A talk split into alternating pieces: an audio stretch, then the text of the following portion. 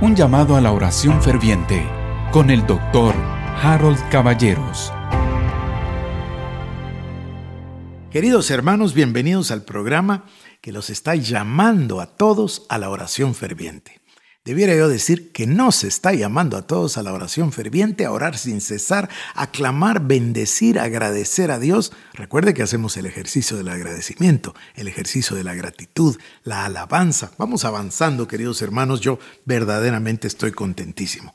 Por cierto, les suplico que nos mande un mensaje para ver si usted está de acuerdo con que paremos al final de septiembre o prefiere que sigamos de largo con el devocional todos los días. Usted nos cuenta para que hagamos lo que cada uno va deseando.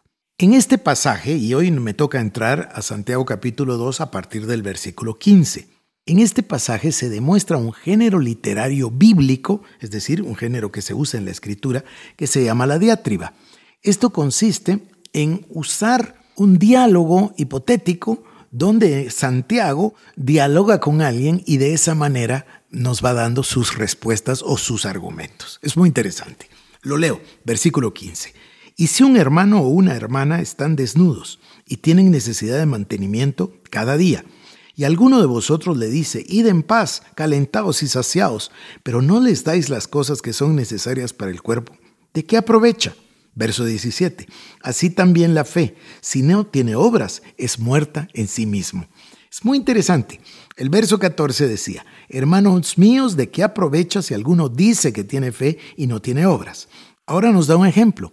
Un hermano o una hermana tienen necesidad, están desnudos, tienen necesidad de alimento y nosotros los vemos y les decimos, ah, vaya en paz, caliéntese, sacíese, no tenga pena, adiós, Dios le bendiga, pero no les damos las cosas que son necesarias para el cuerpo, ¿de qué les aprovecha a ellos el saludo? De nada. Creo que solo les dolería el corazón de que usted mire a alguien con la inmensa necesidad y que usted solo le diga adiós. No, no, no, no.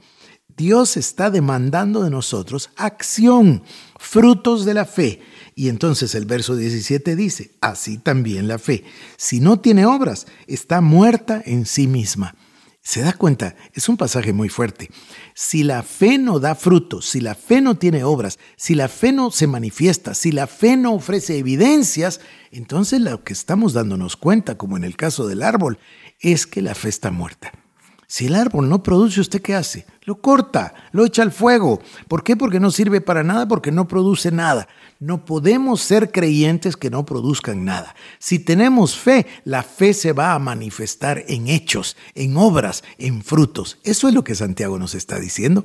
Nos está invitando a que nos examinemos a nosotros mismos para saber cómo está nuestra fe. ¿Está viva o está muerta? Querido hermano, ahora oremos.